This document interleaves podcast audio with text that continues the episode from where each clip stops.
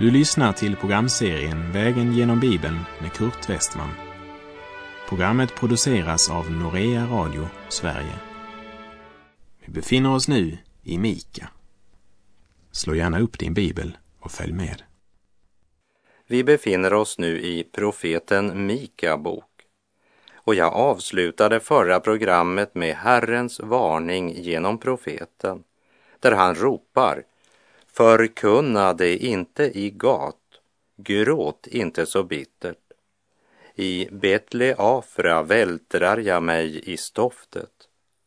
Dra ut i nakenhet och skam, ni som bor i Safir. De som bor i Saanan vågar sig inte ut. Klagoljuden i Bet Haesel gör att ni kan inte stanna där. Sök inte glädje och tröst i Gats vinpress. Sök inte identitet i Safirs glans med image och design. Sök inte trygghet i Saanans betydelsefulla positioner, ära, pengar eller annan jordisk rikedom som förgår. Sök inte trygghet och värme i Beta Esels form för närhet. Och varningsropen fortsätter i Mika kapitel 1, vers 12. De som bor i Marot våndas efter det goda, ty en olycka har kommit från Herren till Jerusalems port. Marot betyder bitterhet eller bittra källor. Där Gud förkastas, där slår bitterheten lätt rot. Se till att ingen går miste om Guds nåd och att ingen bitter rot skjuter skott och vållar skada och många smittas, står det i Hebreerbrevet 12.15. Syndafallet har trängt djupt in i oss alla. Vi har så lätt för att eh, bara se hålen i schweizerosten. Ingen tacksamhet för osten, för det är bara hålen som upptar oss. Vi blir så upptagna av allt det vi tycker vi saknar så vi aldrig kan glädja oss över det vi har. Vi så att säga går och svälter medan osten möglar. Och först när ostbiten tas ifrån oss förstår vi vad synden och själviskheten har bedragit oss. Har du bitterhet så bekänn den inför Gud. Hör vad Salomo säger i Ordspråksboken 14.30. Sinnesro ger kroppen liv. Avund är röta i benen. I Efeserbrevet 4, vers 30 till och med 32 ger aposteln Paulus följande förmaning. Bedröva inte Guds helige ande som ni har fått som ett sigill för förlossningens dag.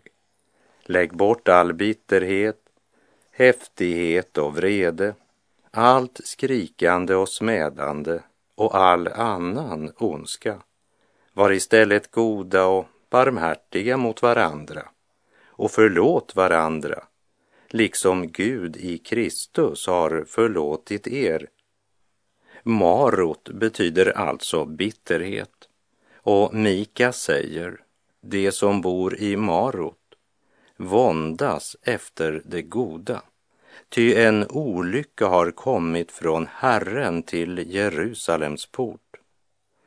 Olyckan har nått Jerusalems port. Det vill säga, den har nått det religiösa centrum. Petrus skriver så här i Petrus första brev kapitel 4, vers 17. Ty tiden är inne för domen och den börjar med Guds hus.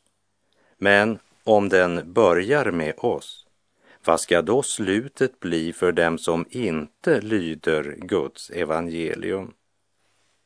Otacksamma, bittra och klagande gick de och drömde om att de skulle få det så mycket bättre. De våndas efter att få fyllt igen alla hålen i schweizerosten.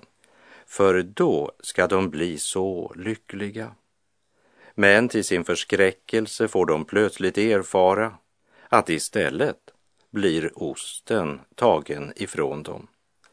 Ja, så slutar det för den som vänder Gud ryggen och tjänar synden och bara följer med strömmen.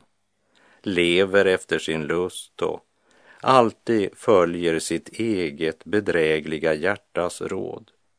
Själviskhet leder till bitterhet och bitterhet leder bara till olycka. Vi läser Mika kapitel 1, vers 13. Spänn travare för vagnen, ni som bor i Lakish, ni som var orsaken till synd hos dottern Sion. Ty det var hos er man fann Israels överträdelser. Lakis är ett hebreiskt ord av okänt ursprung. Men det har antagits att Lakis, eller Lakis efter den israeliska invandringen i Kanan ändå relativt länge bestod som ett oberoende kananeiskt statssamhälle. Lakish låg cirka 45 kilometer sydväst om Jerusalem. Israels barn tog starka intryck av kananéernas hedendom, deras avgudsdyrkan och moraliska lösaktighet.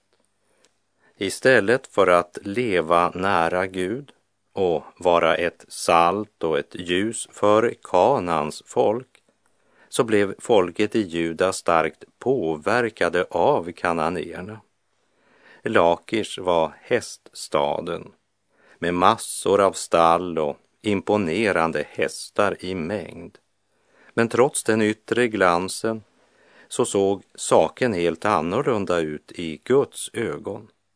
För Lakish var platsen som blev själva den link som förenade Israel och Juda i avgudstyrkan. Men nu är Lakish glansperiod slut. Nu kommer Herren att döma dem för deras synder och de får rådet att försöka fly undan Guds dom, om de nu tror sig kunna det. Spänn travare för vagnen. Inte ens den snabbaste häst kan fly undan Gud när uppgörets stund kommer. Vi läser Mika kapitel 1, vers 14. Därför skall du ge skiljebrev åt Moreset Gat Husen i Aksib har blivit som en lögn för Israels kungar. Moreset Gat betyder Gats besittning. Gat, en gammal välbefäst stad som tillhörde filisteerna, Guds folks ärkefiender. Bland annat Goliat kom från Gat. Juda skulle inte bara skilja sig från Gat men också från allt som var Gats besittning. Ge skiljebrev åt Moreset Gat, förkunna profeten. I det nya förbundet så skriver Johannes i Johannes första brev kapitel 2, verserna 15 till och med 17. Älska inte världen, inte heller det som är i världen. Om någon älskar världen finns inte Faderns kärlek i honom. Ty allt som finns i världen, köttets begär och ögonens begär och högmod över livets goda, det kommer inte från Fadern utan från världen. Och världen och dess begär förgår, men den som gör Guds vilja förblir i evighet. Kanske det är dags att återinföra försakelsen i samband med trosbekännelsen. Jag försakar idag djävulen och alla hans gärningar och allt hans väsen och allt hans verk. Jag tror på Gud Fader allsmäktig och så vidare.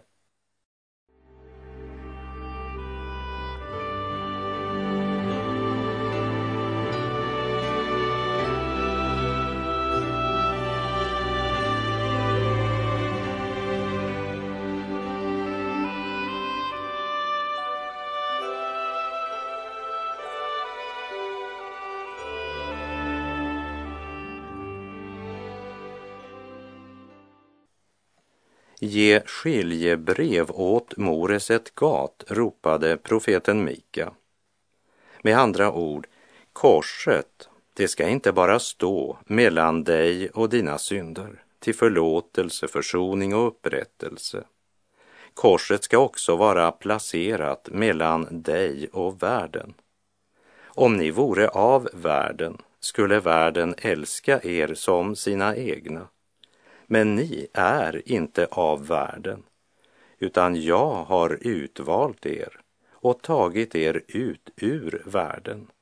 Därför hatar världen er, säger Jesus i Johannes evangeliets femtonde kapitel, vers 19.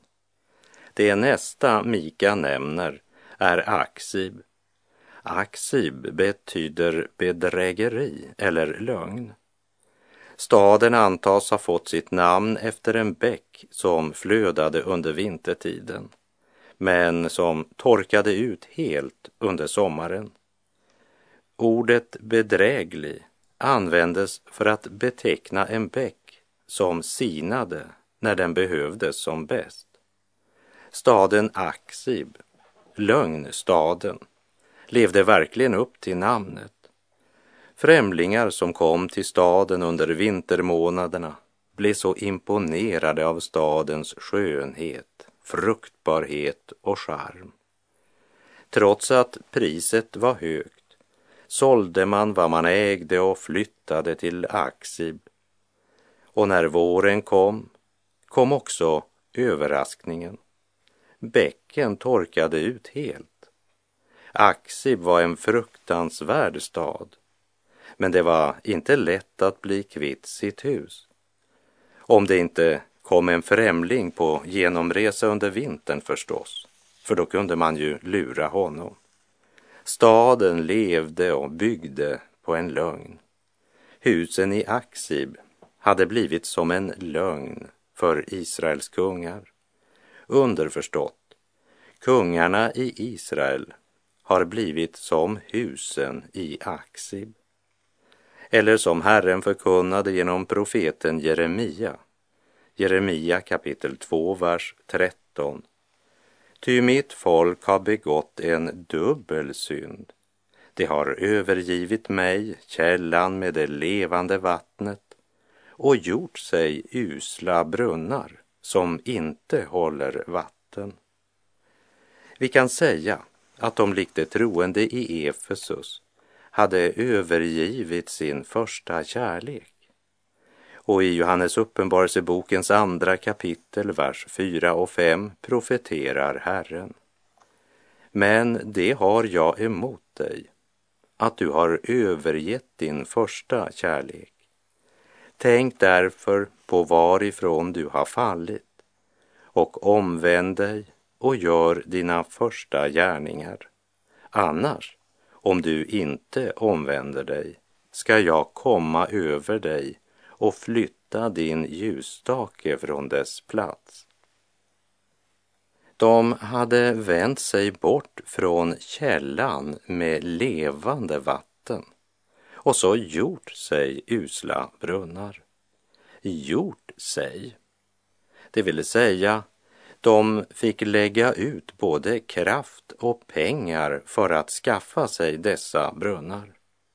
Ja, det är otroligt hur målmedvetet och ihärdigt den ogudaktige kan arbeta för att uppnå sina lustars mål.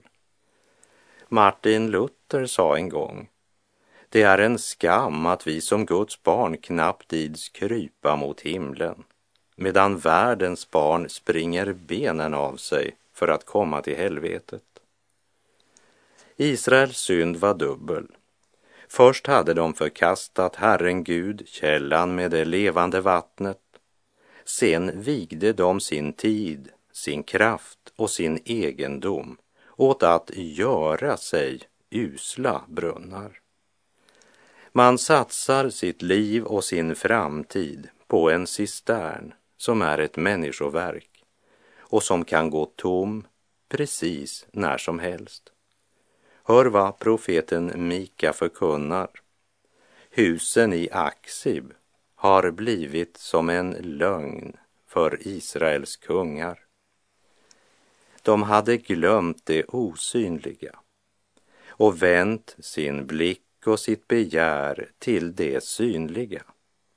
Och precis när de trodde att de hade vunnit vad de önskade visade det sig vara förgängligt. Husen i Aksib har blivit som en lögn för Israels kungar. Vi vandrar vidare och läser Mika kapitel 1, vers 15. Ännu en gång ska jag låta erövraren komma över er, ni som bor i Maresa.